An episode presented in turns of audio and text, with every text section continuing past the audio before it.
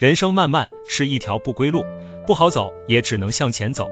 生而为人都一样，一边经历一边感悟，一边得到一边失去。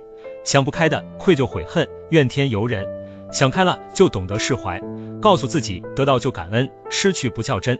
因为生活中遗憾的事，该发生的还是会发生，连天地也不全，何况芸芸众生皆苦。烟火人间，活的是态度。心情好了，日子才好过。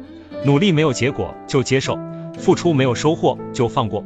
风光也好，低谷期也罢，人生苦短，活在当下。